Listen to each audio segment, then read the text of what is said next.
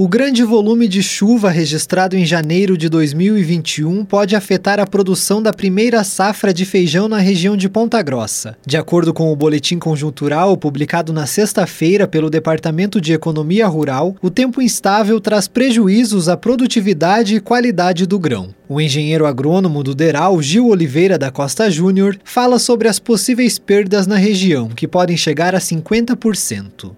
A gente está calculando aí uma perda em torno de, de 40%, 50% aí na questão do feijão, que vem sendo a cultura que tem sofrido mais, né? Então a gente já encontra na lavoura, né, feijões que em função, né, do grande umidade, né, tempo nublado, o pessoal não conseguiu entrar colher, feijões já brotando no próprio pé, né? Isso aí vai, vai prejudicar muito, né, a questão de produtividade, né, e qualidade também, né? O pessoal que mesmo assim com o tempo assim consegue às vezes um espaçozinho para colheita, né, entra com maquinário, acaba colhendo um feijão com uma qualidade menor, né?